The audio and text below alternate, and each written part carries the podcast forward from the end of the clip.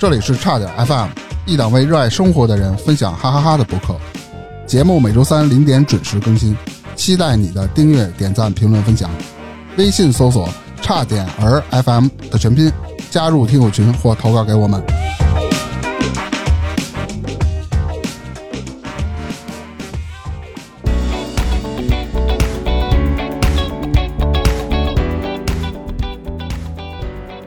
大家好，我是大明。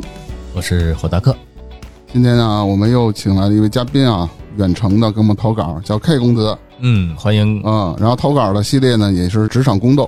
这么牛逼呢？K 公子给我们看那个大纲了啊，那个写的也是非常非常棒啊。然后好几篇纸，他说这只是连一半的内容都不到。是吗？咱们闲话少说，先欢迎一下 K 公子，闲话也不少了，嗯，欢迎。大家好，我是 K 公子，谢谢谢谢。我之前呢也是在这个小宇宙 FM 上面呢听到了咱们的啊差点 FM 的节目，所以呢我之前每次听到咱们这个职场宫斗系列的节目，就特别的有代入感和共情。然后呢，刚好最近这段时间呢，我也是。在一个休息待业的一个状态当中，所以呢，哦我也是觉得，嗯，很有表达欲。那么咱们也是很感谢主持人给我这个机会哈，所以呢，我也是很开心今天能够跟大家一起来分享我的故事。其实你能在小宇宙发现我们太不容易了，因为我们小宇宙没什么流量，你知道吗？但是咱们上期的职场宫斗剧流量还是很高的，对吧？啊，对，咱们之前好像有上过职场宫斗这个系列来分享的嘉宾，我都觉得他们的工作背景啊，还有包括他们的工作经历，都确实很精彩，他们的故事也都特别的曲折，也都特别的让我有感触。一开始有点担心，说我那么点屁事儿。啊，这么分享出来的话，大家会不会觉得很无聊，写的好像没什么格局，没什么值得听的？所以呢，啊，我的那个大纲也就忽略的那么一写，没想到你们还愿意给我这个机会啊！所以呢，是很很高兴今天能够跟大家一起。咱们就闲话少说，让 K 公子给我们讲述一下，哎，他是如何公道的，好吧？哎呀，你要说我如何宫斗的话呢，其实我还真不是那种说一开始就想跟别人斗。虽然说我这个人的个性呢，也是你真的要来事儿，我也不怕事儿的那种。但是呢，你真的是没有到万不得已，我真的不想跟别人起冲突。像过去的这几年呢，我的工作经历基本上就是从传统媒体转到了比较偏品牌市场这一方面的一个领域。那么我之前曾经供职过一个有外企背景的这样的一个品牌，那么当时它这个品牌的话呢，是一个比较小而美的这样的一个从零到一不断的去让自己壮大起来的这样的一个。可以说是创业项目的这样的一个品牌哈。开始的时候，我加入这个品牌的时候，他们的团队充其量也才三十号人。那这个故事呢，就是从它最开始的那个最扁平化，而且人都特别少，而且大家每个人都能够各抒己见的时候，然后慢慢的到了它发展的比较好了啊，那么开始出现了一些利益上面的，或者说呢，有些人他们的本性呢也开始慢慢的暴露出来的这样的一个过程。所以呢，哦这个宫斗的故事呢，就是基于这样的一个大概的一个情况，先给大家先预告一下哈。那接下来的话呢，我们还是让故事从梦开始的，我们先来开一下宫门吧。既然要带大家宫斗的话，咱们总得进宫嘛哈。对对总，得先有一个宫，然后呢才会有宫里的故事。这个宫呢，发生在一个准二线城市。这么说吧，就是我所处的这个城市的话呢，确实也不是像北上广深这样的一线城市，但是它多少还是有那么一些比较新兴的一些产业结构的这样的一个沿海城市。哦，那么，我作为一个外来打工的年轻人的话呢，我当时转行来到这个城市，也是希望说呢，能够在一个产业结构比较年轻态的一个城市能够扎根。另一方面的话呢，也是因为它离我的家乡比较近一些，所以呢，我如果说要回家照顾一下父母啊，可能也还比较来得及，所以我就选择要待在这个比较舒适的城市，可能它的整个的城市的节奏也没那么卷。当时的话呢，也是刚好有一段时间呢，我之前在这个城市供职的一个算是大厂吧，因为它毕竟也还是上市公司。那之前我做的那一家公司，它可能到了那年年底的时候，那个老板他投资失利，所以那段时间我也失业了。刚好的话呢，我之前有另一个朋友，他是个香港籍的这样的一个年轻的一个创业者，他是曾经半开玩笑的跟我说过，说，哎，像你这么有才华的人，哪一天我一定要把你招进我的团队。其实那个时候我还不知道他的所谓的团队是什么意思，然后你就认真了是吧？嗯，对他。在这个城市，因为他也是海归嘛，他刚回到国内的时候，他当时是万般不情愿的被他的家里人叫回来，回到这个小城市来生活。所以他那个时候一开始的时候，他也只是认识了一些可能他觉得还比较有意思的一些朋友。那大家可能也仅仅是局限在生活上面，可能大家能够一起玩啊，他所分享的一些东西，我们也许能够跟他聊得来啊，只是在这个层面而已。但是呢，某一天的时候，他突然间讲的这句话，我就有点半认真了。因为那个时候，其实我已经投了一些其他的一些城市的一些工作，然后也开始拿到了一些 offer。因为他的这句话，而且我也多少还是对于在这个城市继续留下来还是抱有一些希望的。所以呢，我当时我就主动的问他说：“你当时说的那句话是开玩笑的呢，还是认真的？”他直接呢就把 HR 的那个微信推给我，所以我就进了这家公司。那么我就这么进攻了。进攻之前，其实我。进攻不用自攻是吧？对对对，进攻不用自攻。但是呢，在进攻之前的话呢，其实我多少还是有了解一下他们究竟是要干什么工作的，尤其是他们有什么样的一个啊品牌的一个理念，还有他们的一个核心竞争力的这样的一个产品。那我对于他们所做的事情还是相对比较认可的，而且呢，加上当时他们要做的行业呢是跟婴幼儿用品有关的。刚好当时那个年代呢，是咱们国家刚好开放了二胎。这个二胎政策刚好开放的时候，所以呢，我自己判断着说，这个东西还是可以搞一搞的，因为毕竟呢，有这样的一个大环境，那么再加上说呢，他们做的这个行业，还有包括他们那个产品，我自己也摸过，都还是挺好用的，一些比较有用心的去开发的产品，所以我也还是蛮认可的，所以我就抱着蛮大的希望加入了这个团队，而且一开始的时候，他们承诺给我的一个对于他们所要做的这样的一个企业的风格的一个描述。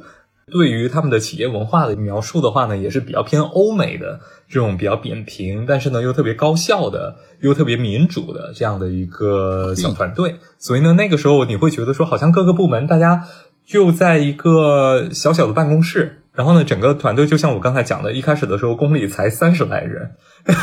基本上你一抬头的时候，你就能够跟其他部门的需要跟你一起配合来做品牌市场这一方面的一些工作的各个部门都能够配合到，因为它主要是做电商的，所以呢，它没有很大的一个线下的一个运营的压力，它的那个生意的形态是非常的短平快的这样的一个东西，因为基本上它也不会有自己的工厂，因为它所有的东西都是把自己的产品。给它统一化了之后的话，把这个参数去交给采购部，他们去联络各个地方的一些能够符合我们的这个出产的参数的标准的这样的一些厂家，去由他们来生产、代加工，是吧？嗯，对，对，对，对，所以就没有太大的一个压力。但是呢，它从品牌的理念上面来说呢，它的创始人，他的这个创始人呢，曾经是一个服务于。国际一线的奢侈品大品牌公司的这样的一个设计师，所以呢，他是带着一个比较先进的一个设计理念出来创业的。那个对他来说也是一个从大厂出来外面做自己的事情的机会。而我们今天呢要说到的这个关于宫斗的故事的其中的一个主角呢，并不是这个创始人。这个创始人呢，我们姑且叫他太后。这么说吧，爱抠太后。啊，太后啊，还太后，哎呀呵，嘿，对，因为太后娘娘呢，这么说吧，为什么要管我们这个品牌的创始人叫太后娘娘呢？因为呢，我们带入到《甄嬛传》里面呢，你就会发现说，太后呢，感觉好像都是在在她自己的那个宫殿里面，好像不管事儿的那种。但是呢，其实有很多的一些决策，她还是能够有实际的一个掌控权的。后宫人家天下嘛，对吧？对。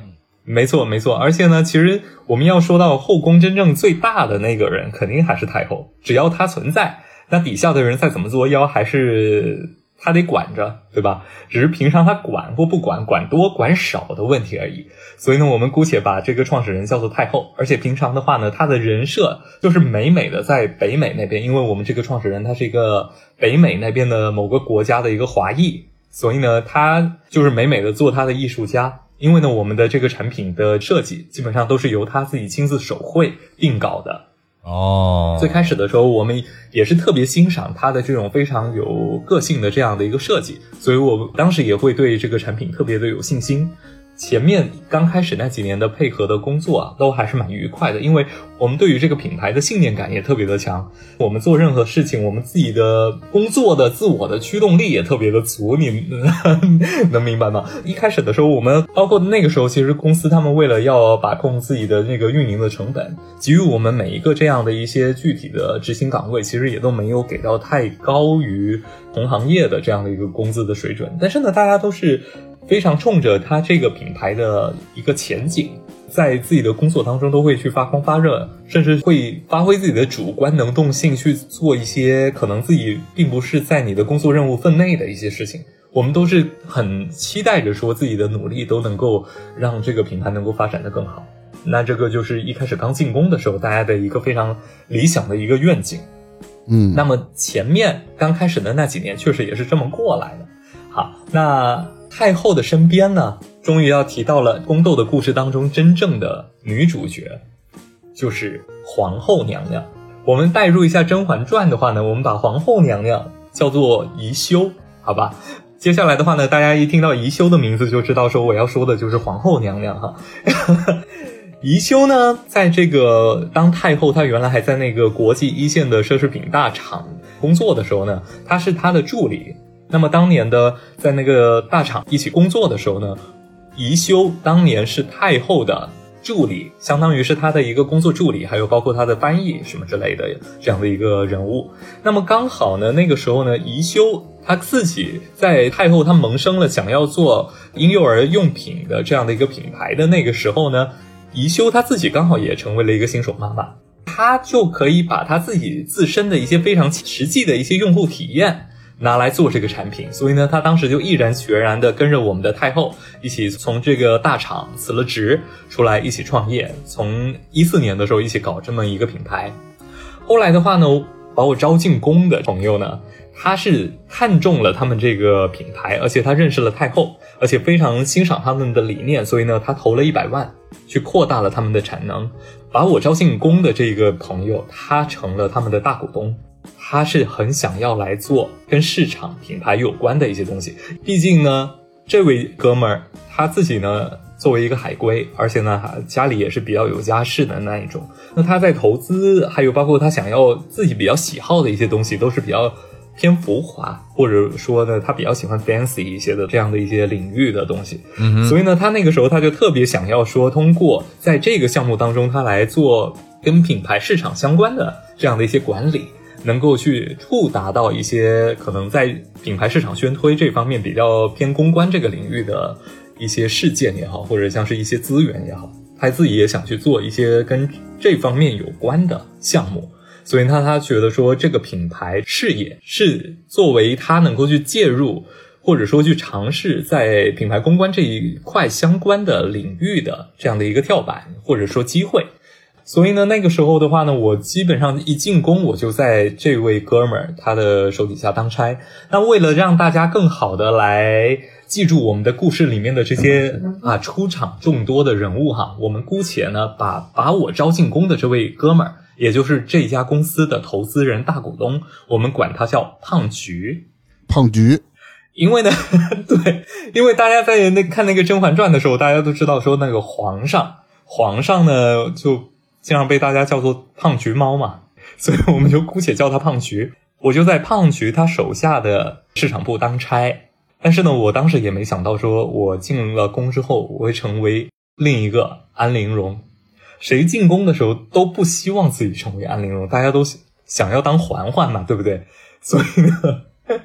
非常无奈，我也是很后知后觉的经历了后面的事情，才知道说。天啊，原来卷生卷死，我到最后就成了一个被牺牲的一个人。咱们继续来一步一步的来讲咱们的这个故事吧。好，刚才呢大概呢就讲到了说，哎，我这个公司他们是怎么来的，以及我为什么会进宫的这样的一个缘起。刚才呢也稍微的为大家梳理了一下太后、宜修、胖菊跟我之间的这样的一个因缘际会的一个关系。那还有包括说他们在这个公司里面的一个基本的一个地位。继续来讲一下关于我们的这个公司它的一些呃，我我我先打断您一下，大概我给您捋一下这个过程。就太后，就是咱们在母仪天下掌管这垂帘听政这么一个远在北美的一个幕后的这个核心，或者是幕后的大脑，应该是这太后，对吧？没错，然后这宜修其实是真正他派到国内来主掌大权的这么一个，咱没皇上啊，这里咱这宫里没皇上啊，就是一个皇后这么一个角色，对吧？差不多是这么一角色。嗯，哎，一开始的时候确实还没有胖菊这个人，对，哦，那胖菊其实咱也不能往皇上身上安，他其实和这个皇后或者宜修没什么关系，咱姑且说是《甄嬛传》里的什么那个那个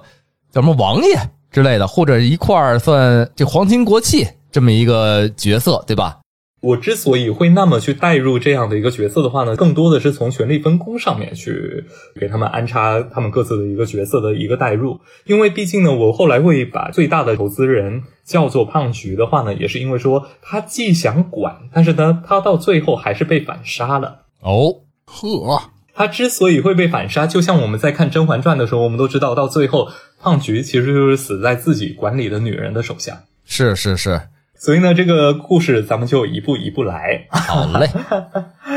好嘞，那就说到说我是在这个胖菊他领导的部门当差嘛，就是在市场部这边当差，平常就是主要要负责这个品牌故事的一个梳理，还有包括我们品牌价值的一些内容的输出啊，还有包括说它的核心产品的这样的一个表述啊，企业社会责任感啊，还有包括它的一些市场的一些大动作呀，这样的一些内容的一些梳理。那个时候呢，其实我们的市场部还没有多少预算能够去进行一些 campaign 的一些拍摄，经常要做这个品牌市场的朋友，尤其是经常要拍广告的这样的一些朋友哈，从事这一方面的工作的朋友，都知道说你在一个甲方品牌工作，但是呢，他在这一个领域。在这一块的工种又没有多少的预算的话，确实你是非常艰难的，因为很多东西你都是五米却要生出一桌满汉全席来，这个也是挺考验你怎么能够去无中生有的这样的一个自己的各方面的资源，你都得想尽办法去刷脸，去让它呈现出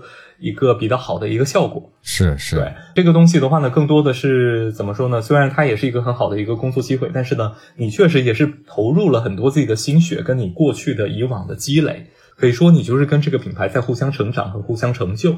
对，其实你是借助品牌的壳去套用你原来所有资源和你所有能力，去把这个品牌慢慢的给它推到上面去。因为没有你你们这个人存在，其实他在资金短缺或资金紧张情况下，那没办法执行或达成他所希望的东西，所以只能靠你们自己的关系去努力。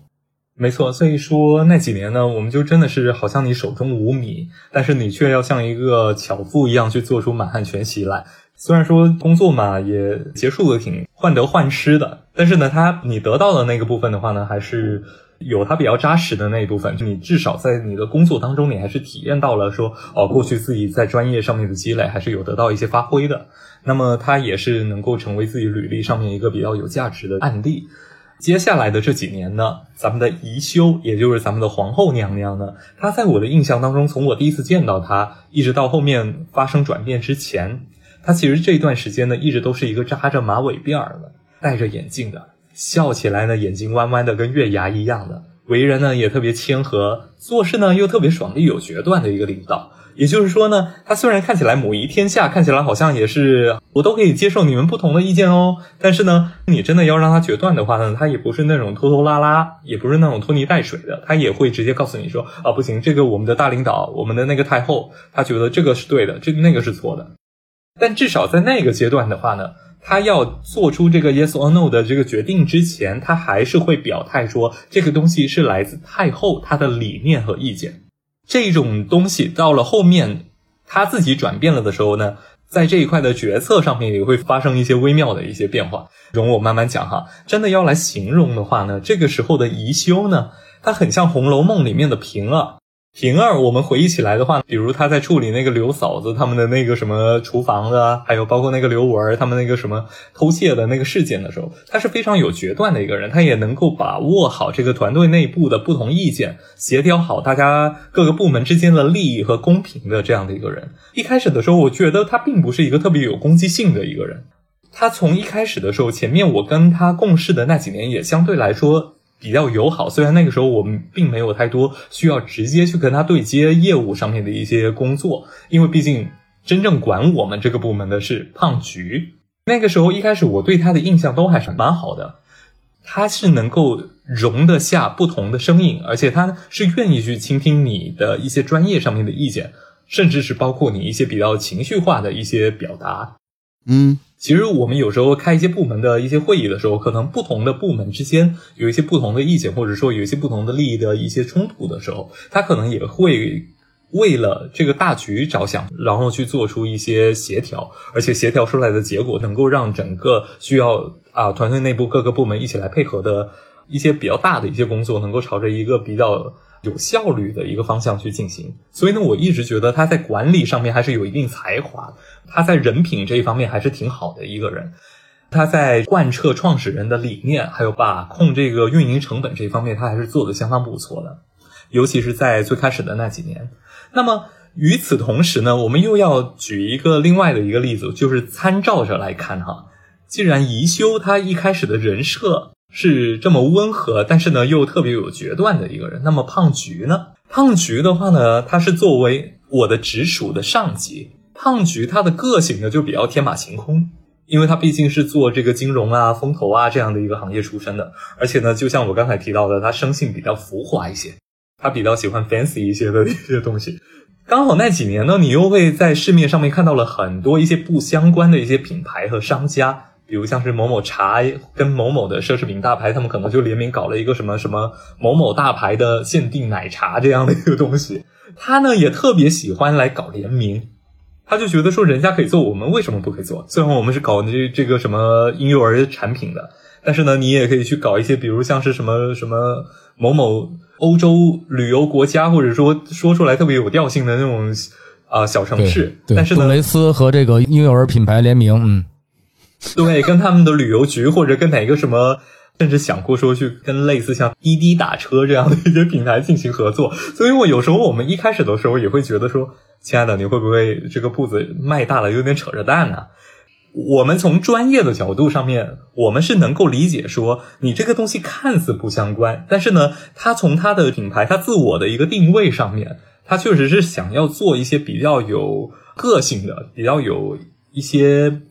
不那么从众的这样的一些消费群体。他这样的一些骚操作，其实对于他自己的品牌定位来说，并没有太大的一个冲突。其实呢，它有一些隐性的一些共性在里面。我们从专业的角度这么去剖析，能够看到这一点。但是呢，往往呢，宜修跟太后他们是非常反对的。一开始的时候，因为鉴于他是大股东，是他的注资让这个品牌能够扩大产能，所以呢，他们也是尊重他的意见，就是说，行吧，我们给你玩的机会，你爱玩你就去玩吧，相当于说给他一些试错的一些机会，他们也就由着他去花了一些成本。后来呢，我们也就知道说，在那个太后跟皇后的眼中呢，这些就都是冤枉钱，因为确实在 对啊，品牌的声量还没有特别壮大的那个时候，你去做这样的一些事情，确实也还不是时候。他相当于说花了不少的冤枉钱，但是呢，收效甚微。对你这个滴滴和母婴这有啥关系呢？你 这不白花 白花钱吗？你找一个贴边儿的，打一车让你怀一回孕，怀一回孕让你有一个孩子，有一个孩子买一回我们产品，这是连带性关系。嗯，那就是啪啪车是吧？咱们的这个滴滴呢，得打双引号啊。其实它它当时应该是合作的一个是类似于像滴滴那样的一个什么交通或者像轿车的一一个打车平台，这啊香蕉打车，嗯，不见得是那个滴滴本滴哈。好，那这个就是大家大概知道是一个什么样的一个产品。我们一个婴幼儿产品居然去跟那样的一个互联网产品去进行一个跨界，所以呢，它的这个思路确实跳痛跳的特别的，让我们的创始人，也就是让我们的太后跟宜修他们都觉得特别看不懂。其实我觉得，如果是跨界没太大问题，但是如果对咱们品牌的影响力或者品牌价值有所提高，其实适当的跨界是可以的。就比如像最近咱们这个国内比较火的 Fendi 和喜茶，其实两个完全不搭嘎，也不是同一个等量级的品牌，但是他们也有一个合作，哎，反而在这么多网红啊或者什么什么人去打卡之后，其实对喜茶的品牌是有所提高的，而且也没有给芬迪所谓的感觉上的降价。合作好了是有好处的，但是如果盲目的合作，可能就是再加上你们可能会有一些支出，可能对你们来说就不是特别合适了，对吧？我说就是闲的，那胖菊也没事儿干，人是花自个儿钱呀，对吧？老子花钱买一公司，不能玩一玩吗？真是。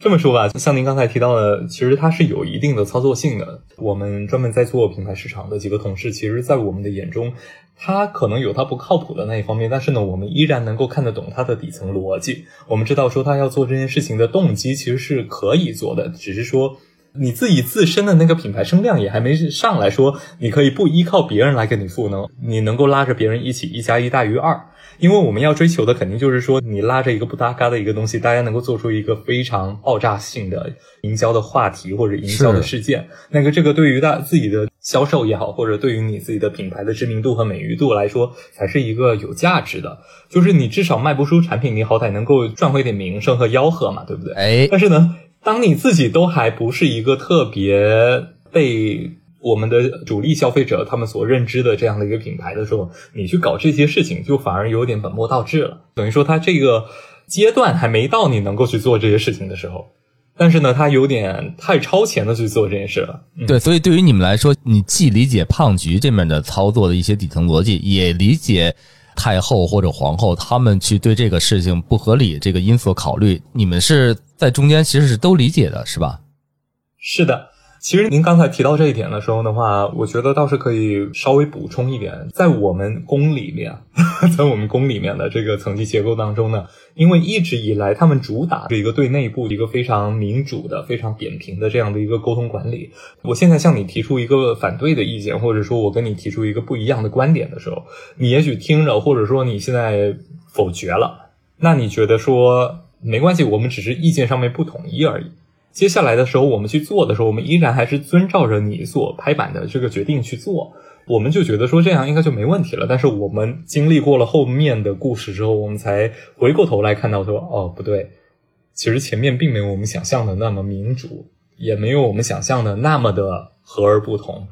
您开始提过，比如从皇后的那些什么马尾辫啊，然后笑容啊，包括眼镜啊。这是一个他一开始外表上对你一个迷惑，还有一个就是你开始觉着他是一个这种西式的扁平化的小团队的一个管理模式，后来看是一个所谓迷惑的条件之一，等于至少有两层条件是当时你对这公司认可的，但是后来发现其实可能是不是不是这样？我现在听到这里，我觉得是不是以后不是这样，对吧？对，因为到了后面发生的一切的时候，你就会发现说前面一切都是。假象，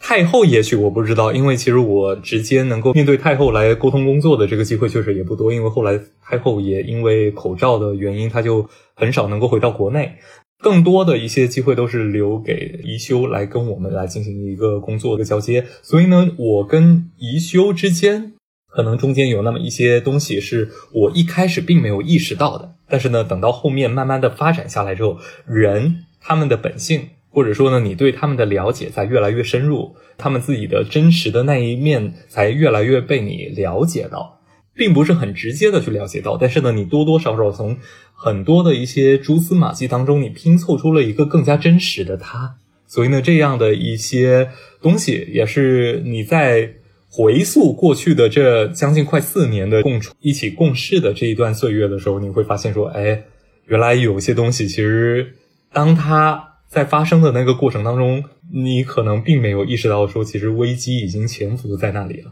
就等于你是 四年之后，对你前四年做了一个复盘之后，发现了哦，原来这些祸根当时其实已经慢慢的埋下了，对吧？没错。啊，就像我们一开始说的哈，这家公司它从一开始的时候人并不多，而且呢，它的那个主打的风格是说什么，他们的管理特别的扁平，而且每个人来了就是能够来执行、来发光发热，能够来发挥自己的专业特长的，一起来把这个事业做大做强。确实，一开始的时候，我们都在事业还有包括业绩它顺风顺水的那个岁月当中，我们并没有意识到说，其实内部已经有很多矛盾。当我后来去重新回看跟他们一起共事的这几年的时候，你才会发现说，他们一开始主打的那种非常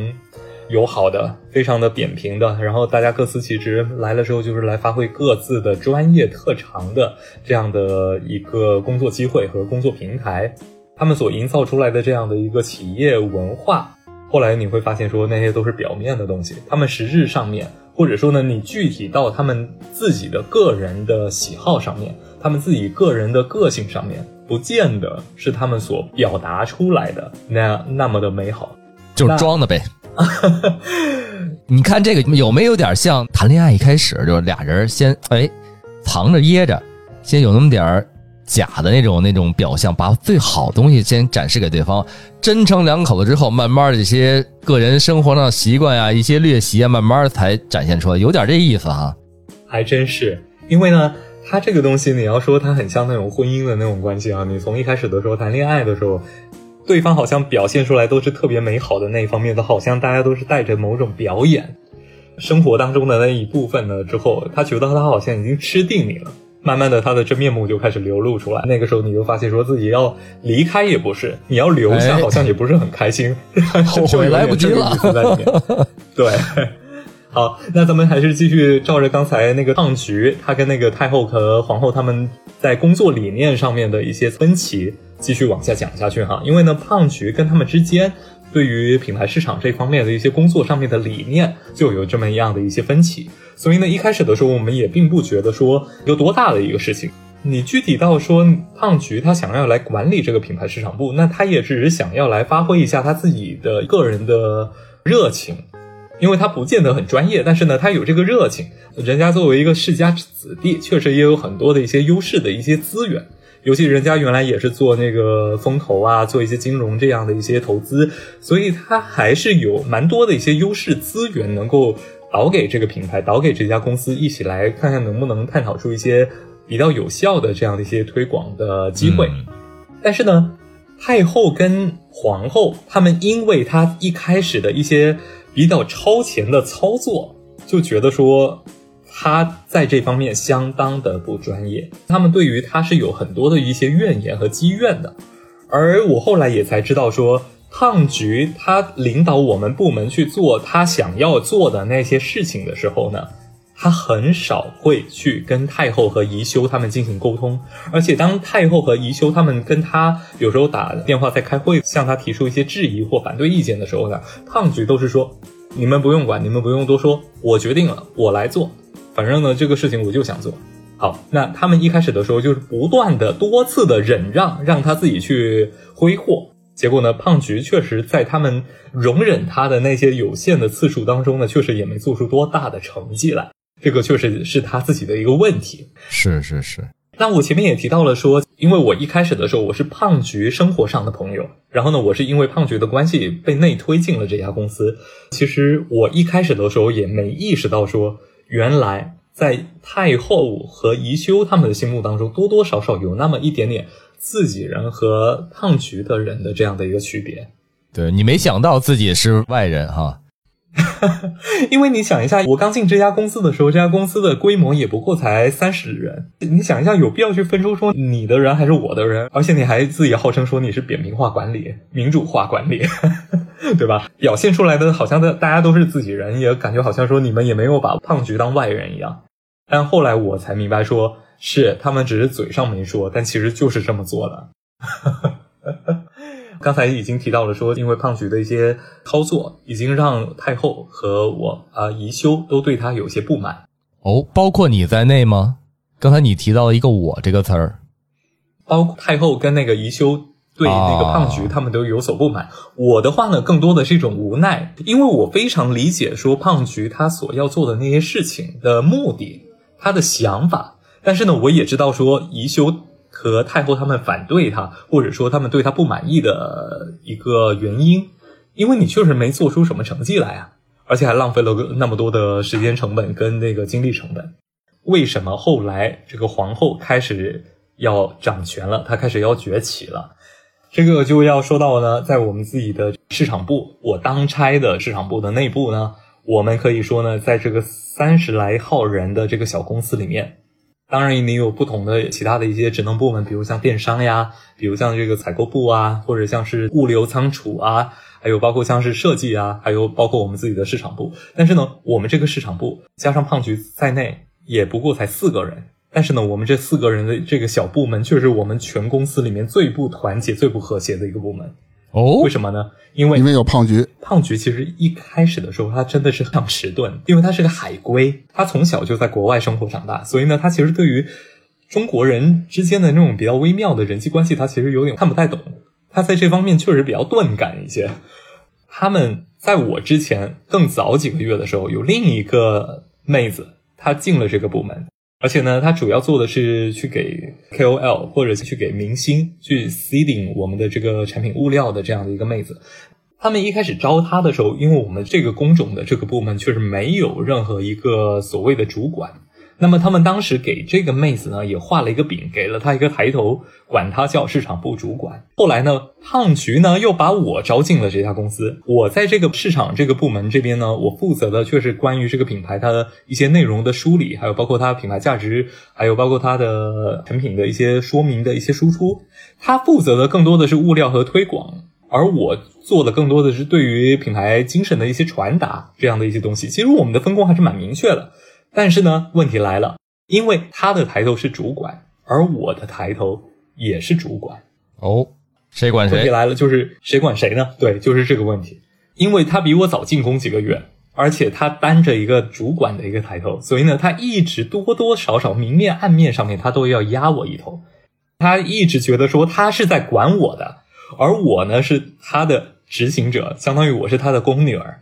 而且呢，这个妹子呢，你要说她单纯吧，她也单纯；你要说她笨吧，她确实也笨。我们给她带入《甄嬛传》里面的一个角色，她很像谁呢？她很像齐二哈，她特别像齐妃娘娘。那个三阿哥今年又长高了，那那个齐妃娘娘，因为她经常也会哭诉一些根本不应该在职场上面去表达的一些私人情绪，所以她的人设、她的个性特别像齐妃。好，那我们接下来在这个故事的讲述当中，我们就直接管这个软妹子，管他叫齐飞吧。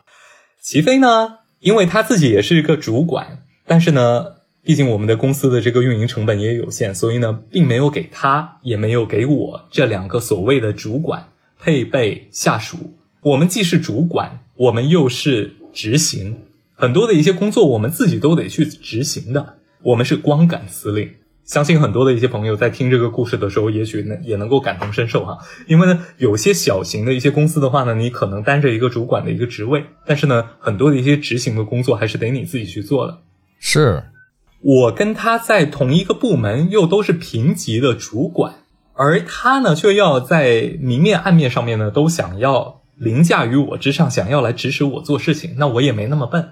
这就是我们之间的这个私心，也是我们这个部门当中不那么和谐的一个潜在的一个原因。其实呢，我说是潜在的原因，全公司的人大家都看得一清二楚，都就知道说，因为这个妹子她平常情商确实也有点问题，也把其他的那些部门经常需要跟我们一起来配合的这样的一些主管也好，或者他们的办事人员也好，也多少都有惹到大家不开心。过去在我后来进了这家公司，跟他共事了一段时间之后，我才发现说，原来我们市场部在整个公司里头是特别不受人待见的一个部门。就因为有他是吧？一方面是因为有他，第二的话呢，也因为说胖菊他因为是最大的一个股东，所以我们在那个各个部门一起开会的时候呢，大家都会把市场部，就是把胖菊所领导的市场部作为第一个发言的部门。那么多多少少会让团队内部的人觉得说，你们又不是直接赚钱的部门，你们还甚至要花公司的运营成本的部门，多多少少会对我们有一些意见，就说。你们凭什么就是那么颐指气使的？因为那个妹子她平常对于其他配合的这些部门，都是这样的一副态度，而且她永远挂在嘴上的就是啊，我们市场部今年又怎样怎样怎样，我们今年要怎样怎样怎样。她说出来的那个表达就会让人觉得特别的盛气凌人，感觉好像你们真的是跟拿了反叛一样的。那这个妹子哪儿来的这种自信或者这种自我的认同？她是？真的能力很强吗？还是说她有什么裙带关系，或者是有什么靠山呢？一开始的时候啊，我只是很单纯的觉得说他只是不太聪明。之所以说的这个不太聪明，并不是说他可能专业上面，或者说他在那个他自己负责的工作上面做的不够好，当然他确实做的也不怎么样，但是呢，他的这个不够聪明呢，更多的是在一个部门当中，尤其像我们在这样的一家企业，在这样的一个工种上面，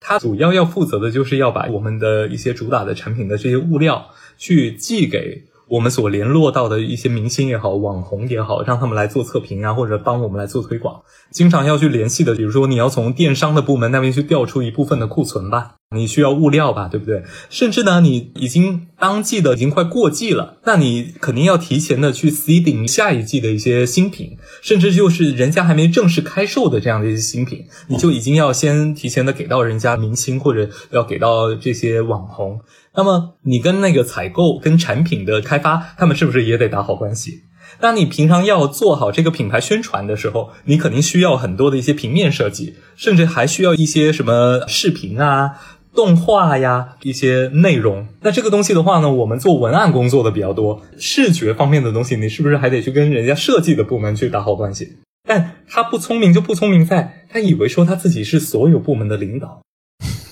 他以为自己是拿着市场宣传的这个大项目，去指挥全公司的人一起来配合他工作，所以他就 这种颐指气使的这种盛气凌人的姿态，一直在公司里面搞得大家对我们部门都非常不待见，就是没找好自个儿的定位。没错，我也是进了这家公司，跟他共事了一段时间之后，我才发现说，哎，为什么我刚到公司之后，一旦我一抬起头，想要去跟隔壁部门的朋友去跟他们商量着说，咱们接下来帮我们做一个什么东西的时候，人家多多少少好像都很防备我一样。直到他们跟我比较熟了，比较了解我了之后，因为我是一个典型的 INFP。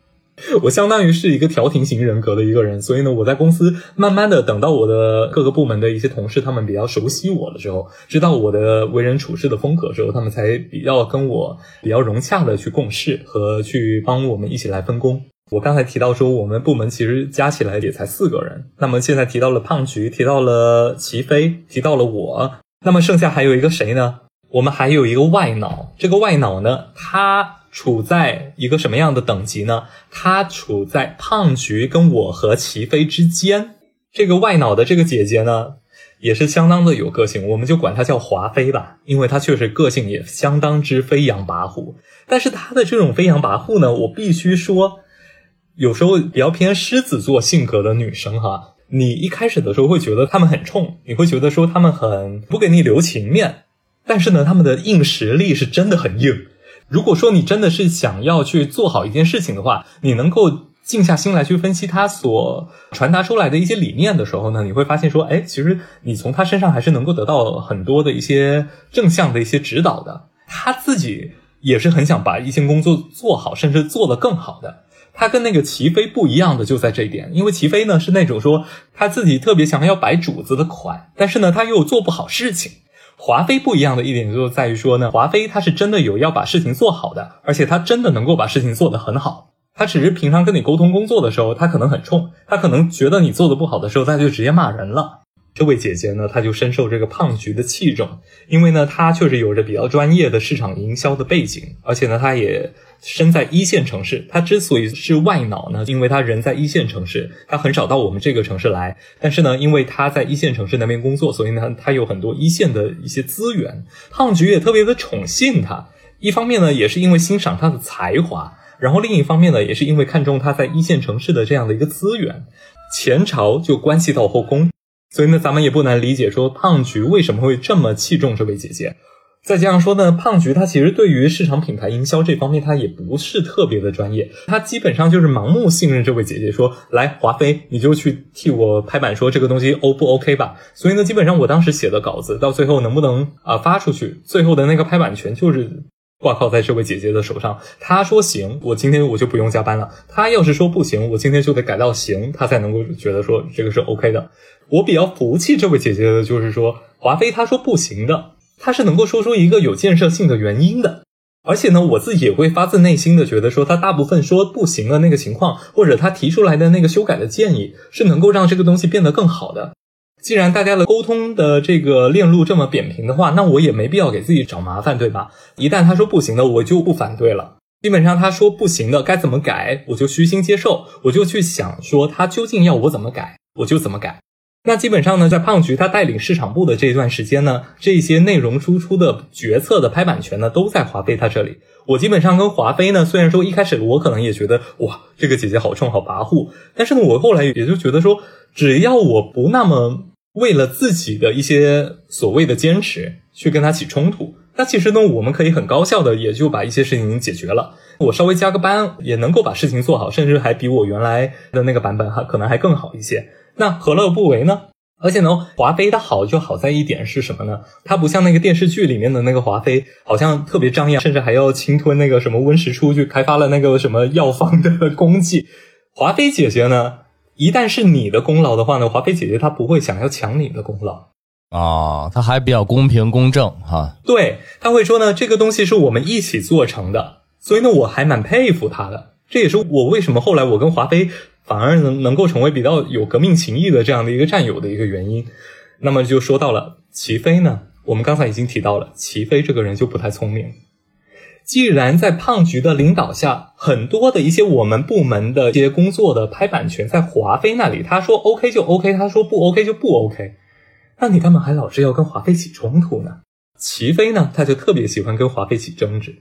华妃呢，就经常要指导齐飞应该怎么去做那些明星啊、KOL 的那些 seeding 的一些工作。但是呢，齐飞他就很不受教，而且呢，他自己觉得说，老娘才是一线执行者啊，我才是真的去做事情的人啊。而且呢，我也是能省则省，我没有功劳也有苦劳吧。而且呢，其实，在齐飞自己的心目当中，他的苦劳就是功劳。说实话，他的工作做出来的效果真的不怎么样。他总是能够营造出一副天天一直在那里念叨着说自己有多辛苦，自己做那个什么从仓库那里调货有多累，今天这里要寄给多少个 KOL 有多累，他每天都在念叨着这些。一开始的时候，我们也都觉得说，天呐，你你每天做这些琐碎的工作，听起来好像挺多的。但是最后那个表格拿出来，我们一看的时候，也就说啊，你做的也就这么点事情。因为每一个星期的时候，我们总是要开会讨论一下，说哦，你过去的这一周都做了什么。大家汇报的这个时候，车轱辘话反复说，说来说去也就那么点事儿，就是一干杂活的。是的，但是呢，他从精神上面，他又特别有事业的野心，他又觉得说，哎，我都已经这么累了，我都已经这么有苦劳了，我都已经这么有功劳了，你们为什么还一直觉得说我做的不好？好，那慢慢的，他就觉得说这个华妃不理解他的辛苦，而且还要处处打压他。而且呢，齐妃他私底下，我后来也才知道，说他经常跑去跟宜修诉苦。哎，他为什么会跑去和宜修诉苦呢？他的直属领导不应该是胖菊吗？是的，但是呢，你要知道，说当时齐妃是谁招进宫的呢？齐妃是宜修招进宫的。啊，这就说明白问题了。宜修为什么当时会招这个齐妃入宫呢？是因为我后来也才知道，说真正的原因。应该是宜修在齐妃的身上看见了曾经的自己哦，这怎么讲？这个呢，我是觉得说咱们可以卖个关子，我们继续的来讲后面的故事，然后呢，我们再回溯回来，你就会发现说，哎，原来蛛丝马迹当中，你能够拼凑出一个曾经的宜修。齐妃呢，他就私底下没少去找这个皇后，也就是没少去找宜修诉苦，说我跟华妃排挤他。但你要知道，说华妃这个外脑呢是胖菊招的，特别的宠幸的，而我呢又是胖菊招进来的，所以呢，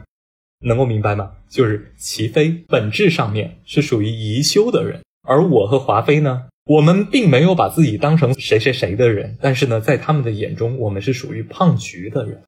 你没有想要跟别人拉帮结派，但是呢，在那些拉帮结派的人心目当中，他们已经泾渭分明的给你分出了阵营了。对，早就给你画好道了。哎，你是那边的，我是这边的，没错。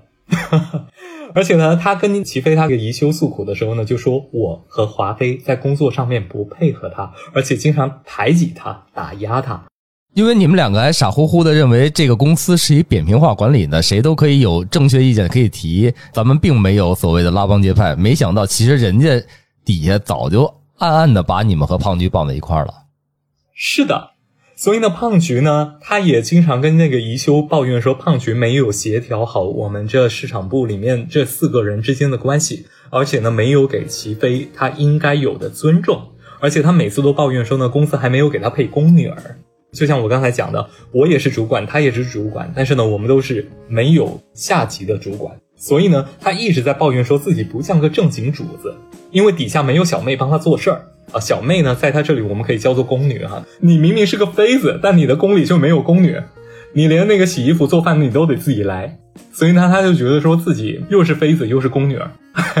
还得去做宫女儿的那种执行的工作，很累。所以呢，她就经常大家不都这样吗？对，在我们的眼中，我们就觉得说。那现在公司不是才刚起步嘛？我们现在也不是什么多豪横的那种企业呀，大家还不都是自己凭着自己的本事来这边工作的嘛？所以呢，那个时候我们也都觉得说，至少你去跟宜修抱怨吧，没关系。我们就算是偶尔有听闻说他去跟宜修抱怨这些事情，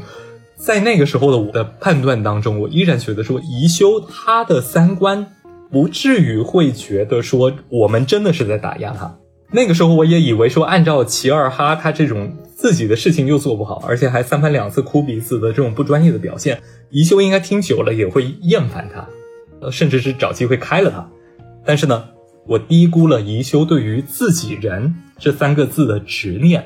就是一直保他呗。对，宜修对于自己人这三个字的执念真的是深到我后来一回想起来，我都觉得后怕。我说天啊，原来有的人真的是为了所谓的自己人跟别人的人之间的这种阵营的划分。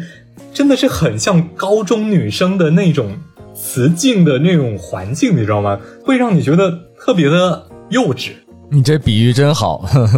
对，当然我们是事后，我在经历过了后面的一些事情，还有包括我自己跟这家公司之间的分道扬镳之后呢，我去回溯、去复盘我跟这家公司团队之间的共事的关系之后，我才觉得说，当时他们的这种表现 确实很像我们在看那个。一些美国高中生电视剧一样，真的很像那个《绯闻女孩》里面那个《Gossip Girl》里面他们那种说：“今天你是我的闺蜜，你就得站在我一边。”或者像那个《小时代》里面的说：“今天你就是我的姐妹，你就得无条件的支持我去讨厌我讨厌的那个人。”他们想要的就是这种人，你知道吗？他并不是为了说我们今天先放下我们各自的成见，那我们能不能和而不同呢？他并不是，但是他宣称出来的他是这样的，就相当有迷惑性。而你在这种被迷惑了的这种局面当中，你就很容易放下自己的一些对于人际关系之间的一些微妙的防备。当他们更加清醒的知道自己想要的是什么的时候，反而我们被下套了。因为前面呢有这么多的一些潜在的危机，而我自己呢其实也没有意识到，胖菊也没有意识到，甚至华妃她也没有意识到。接下来就要爆发一个事件了。这个事件呢，是我们整个公司，还有包括我跟他们之间的关系的一个转泪点。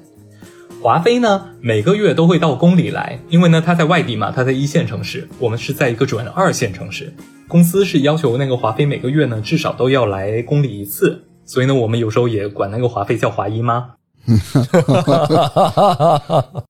华姨妈呢，每个月呢都要跟我们市场部一起开会，复盘一下上个月的工作，来制定一下下个月的这个工作计划。这个也很正常嘛。华妃这位姐姐呢，虽然说呢她是个性比较张扬的，但是呢，我是觉得说我还是挺能够去 handle 她的一些比较跋扈的、比较过分的一些语气。偶尔呢，我也是会被他的一些指导意见整到很 emo，因为他有时候说话确实挺不留情面的。确实还是得佩服人家，真的是有建设性意见的，人家是要来指导你做好更好的工作的。那一段时间呢，刚好齐飞嫁人了，她去休婚假的那几个月里呢，市场部呢就只剩下了我跟华妃直接来做配合，我们去做好这个市场推广营销的工作啊，明星还有包括像那个网红这一块的一些物料的一些寄送这一块，还有包括他们的联络维护这一块，也都我来暂替他继续来做。那么华妃就直接来跟我说，包括我自己本职的这个内容输出的 O 不 OK，还有包括我们接下来做的市场内容的一些短期的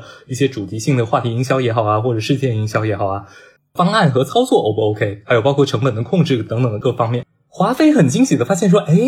没有齐飞，我跟这个弟弟配合起来，我们的效率也很高哎，所以 根本就。感觉就是齐飞她嫁人的那段时间，反而是成了我们部门最高效的一段时间。专业的人做专业的事情，根本就不用那么的瞻前顾后、小心翼翼的，而且你还得处处的留意着他会不会给你捅娄子。而且每次齐飞他一旦做了不 OK 的事情，或者说呢他没有把自己的工作做好，没有把自己的工作做出该有的效果来的时候，我们都还得去帮他找补。而且我们还经常得去帮他擦屁股，我们每次帮他找补完了之后，他其实并不意识到说，其实是自己做的不好，而我们帮他做了这些找补的一些工作，他自己完全没有意识到，所以他从来不念我们的恩。当然，我们也没有要求他说你必须感恩我们还是怎样，但我们心里在想说，你能不能自己心里有点数啊？刚好呢，齐飞嫁人，而我跟那个华妃姐姐直接来进行一个工作搭配的非常高效的这段运转的时间呢。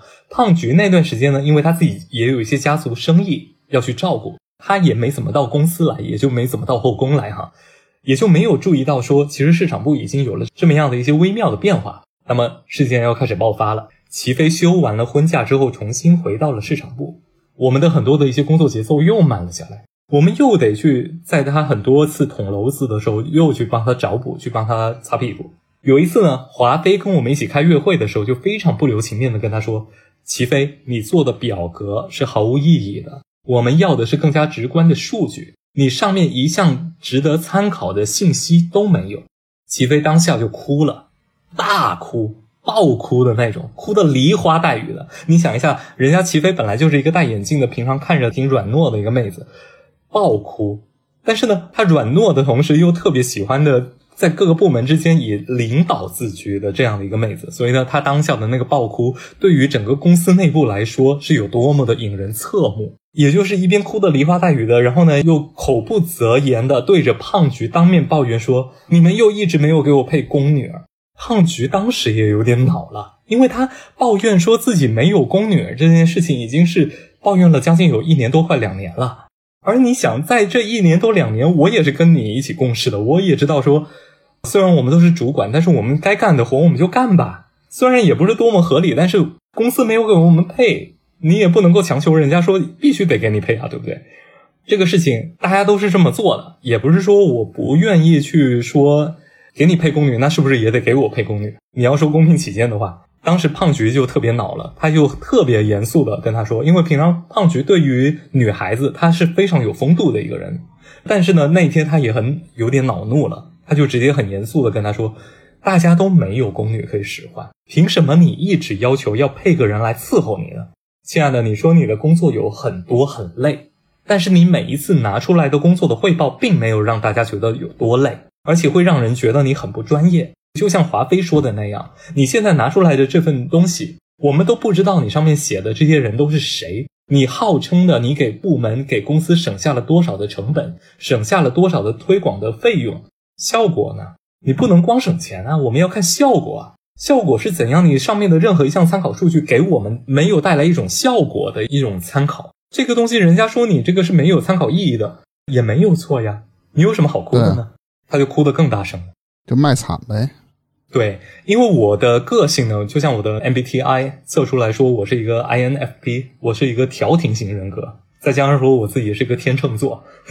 所以我那个时候我就开始做和事佬了。我当下的我的本能的反应就是开始做和事佬，我就赶紧放低自己的身段，我就赶紧安慰那个齐飞说：“没事没事没事，咱们先听他们怎么说，然后呢，咱们下次再做好就行。”赶紧的把他的那个眼泪先暂时给劝住了。确实呢，华妃她跟那个胖菊他们也不是说我现在脾气上来了，然后我就一直在发火的那种人，他们也不是，他们其实也就是在那个点的时候，他只是点到为止。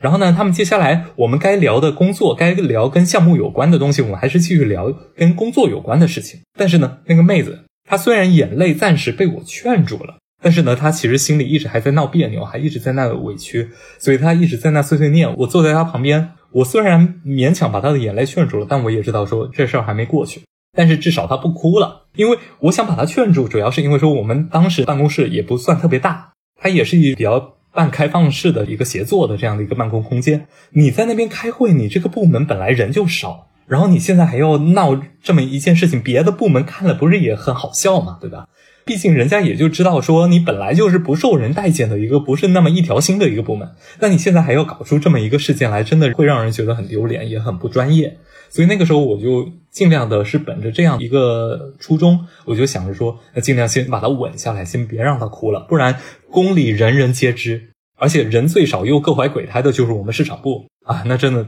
太丢人了。所以呢。在那次开完小会之后呢，我以为说这件事情暂告一个段落了，没想到说后面真正爆发了皇后要开始黑化的一个事件。我之所以会说这个故事里面真正黑化的大女主并不是甄嬛。这里面的关于替身文学的故事，这个主角呢，并不是婉婉泪卿，而是宜修的世界上的另一个我的第一个故事，其实就是齐飞。那一次的那个小会过后，我们呢刚好呢要去采购部那边去看一下那个产品，他们开发那边的一个新一季的样品，因为我们要根据新一季的样品来制定一下秋冬的新品的一些宣传的一些计划。宜修呢刚好也在那边沟通工作，因为呢宜修他也要主抓这个产品的开发，所以呢宜修也要经常过去那个产品的那个开发部门那边的办公室。齐飞啊，当时一走进那个办公室，一看到宜修的时候，哇的一声就大哭了。哎呀，哭的我们其他几个人措手不及。那个时候，宜修还问我们说：“怎么了？怎么了？怎么回事？”我们确实当下也不觉得说接下来的整个的情况的发展会变成接下来的那个样子。就像我前面提到的，因为齐飞他工作上面经常有很不专业的表现，而在我的判断当中，我一直觉得说宜修你至少也快烦他了吧。一旦这个齐飞他三天两头在你面前说三阿哥，哎呀，皇上都不来后宫看三阿哥，三阿哥他又长高了，你不会听着也很烦吗？但是并没有，宜修当时赶紧的过来抱抱他，并且把他带回了景仁宫，也就是宜修他当时的一小间 CEO 办公室，姑且管那些办公室叫景仁宫。当时我们其他几个人呢，包括胖菊在内，我跟华妃和胖菊，我们三个呢就以为说，既然宜修他把他带回他的办公室，那应该也就是想要了解一下情况。那了解完了情况的话呢，宜修应该你按照道理来说的话，那你肯定应该也要比较客观的去告诉他说，那你表现的不够专业，人家也只是想要给你一些好的指导意见。那当然，他们做的不好的地方，比如说他们太冲啦，或者说他们表达比较过火呀，我也会说他们。至少以我对宜修他以往的那种非常母仪天下、非常平和的、非常风淡云轻的人设，非常人淡如菊的这种 人设的理解。至少应该是朝着这个方向来发展的。他应该也是比较偏调停型人格的这种，但结果并没有。隔了不到五分钟，宜修突然间像一阵黑旋风一样，突然间跑进了采购部办公室。那个时候，我跟那个华妃，还有包括我跟胖菊，他们几个人，我们正在看着新品的样品，讨论的刚起劲的时候，突然间宜修冲了进来，对着我们大骂说：“你们太过分了，我再也不管你们，你们自己管你们自己吧。”我们当时一脸懵。尤其是胖菊，胖菊当时整个人都傻了。他说：“啊，我们做错什么了？我们刚才也不过是就事论事，虽然有人哭了，但是错不在我们呀。错的难道不是应该是那个不专业的那个人吗？而且他使小性使不在点上。你要是说你真的是占理儿的那种，你使小性的话呢，大雁也能够坐下来好好的把话说开了，对不对？但其实并不是。显然，那个宜修他就并没有要就事论事。”宜修他当下表达出来的那种，就是对我们的强烈的不满，而且是非常不顾原则的强烈的不满。所以呢，当时我们都面面相觑。我们很快的意识到，说齐飞他当时大哭的这个事件根本没有朝我们所理解的那个方向发展。所以我们当时马上就赶紧跟着皇后他们一起回到他的那个景仁宫，回到那个办公室，因为他当时那个办公室是一个玻璃四面落地玻璃这么隔起来的一个小隔间。你想一下，玻璃。根本就隔不了多少的音量，而当时皇后对我们真的是冲口大骂。当时齐妃就在她的景仁宫里放声大哭，哭声跟皇后对我们的发怒的声音，真的就是直接整个办公室都听得一清二楚。那一扇小小的、薄薄的玻璃门根本就挡不住多少分贝，那件事情真的是特别丢人。好，anyway，我们就赶紧进那个办公室，至少能关多少是多少。我们关起门来，先把这件事先说明白。作为我的话，我当下虽然也是懵逼了，但是呢，我也需要说，我的理智还在告诉我说，我现在至少应该先去厘清，说现在究竟这个事态，还有包括他们个人的对于这个事件的态度究竟是怎样的？因为整个事情完全没有照着我们理性上面所认为的那么去发展，所以我现在需要去重新判断一下，说现在局势究竟是怎样的。我进到他的那个办公室的时候，我就一直在。小心翼翼的在观察他们说出来的每一句话的字里行间当中的关于每一个人的指涉。一开始的时候，我还以为自己是相对安全的，因为毕竟我跟宜修之间没有太多非常正面直接的矛盾。可能工作之前我们在沟通的时候，可能多多少少有一些反对意见或者不同的意见。其实相对和谐下来之后，我们去执行的时候，也还是照着公司他们所做的决策去做的。那如我们也并没有意识到说，原来过去的一些积怨。他其实一笔一笔的都记在他自己心里的那个死亡笔记里面了，他就等着一个机会能够爆发出来，一并把我们所有的人都一举歼灭了。而齐飞他这一次放声大哭的这个事件，已经引得公司内部各个部门大家都相当之侧目，所以呢，这个事件成为了宜修他趁机来扳倒胖菊的一个事件。就是当时宜修呢，在我们进了那间办公室的时候，他就一顿扫射。一开始的时候，我还以为我自己相对是安全的，结果没想到说宜修一个一个说你们一个一个都很过分，因为本来华妃她比较跋扈，那胖菊她比较不管事儿，她对于内部管理比较不作为，那这一点他们被扫射了，我也觉得说可能多少情有可原，但是没想到他直接指着我，他的食指直接指着我，而且对着我冲口大骂说，我也知道你，你也对我不满，你有什么样的不满，你今天一并全说了。我当时听到这一句的时候，我也觉得我也懵了。我当时脑子一片空白，那一瞬间我真的像中枪临死前一样，我赶紧的眼前像临死前回放自己过去的人生一样，突然间赶紧把过去的那一季以来所有的种种迹象赶紧过了一遍，然后我突然明白了，哦，原来是这样，原来曾经因为某些我自己看来也不过只是表达了自己不同观点的一些事件和关键节点。其实一笔一笔的都被他记着呢。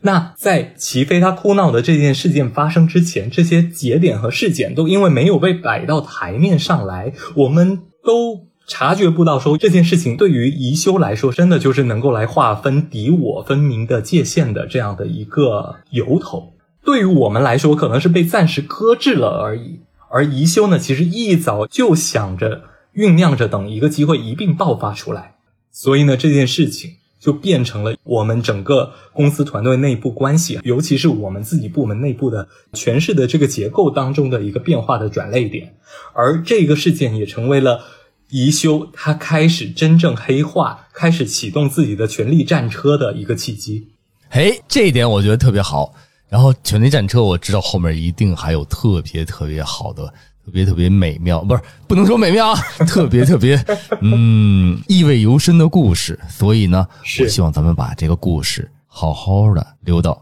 下一期，好好给我们听众再讲讲，好不好？咱就下半场再详细讲一下这宜修怎么黑化，都干了什么了。对，在下一集当中呢，如果我要再讲宜修他如何黑化，我们这一次要讲的主题呢，就是宜修他的世界上的另一个我的替身文学的故事。齐飞只是其中的第一个替身而已，后面还有宜修的第二个替身。对，对对对。那么他的那个第二个替身呢，会直接替他来解决掉我们，所以呢，这个事件就特别的精彩。对。今天非常感谢 K 公子啊，跟我们聊了挺长时间的。啊，是，然后也让他呃喝口水歇会儿，咱就约下一期。我 K 公子的叙述啊，真的是滔滔不绝，连绵不断，输出能力比较强。啊。大家别嫌烦就行。了。行，那咱们就聊到这儿，咱感谢一下 K 公子啊，感谢感谢感谢，也啊也期待他的下一期啊，宜修的呃第二个替身什么什么乱七八糟，对宜修替身之谜啊，好好好，行行行。好，那今天咱们就聊到这儿，拜拜，拜拜，拜拜。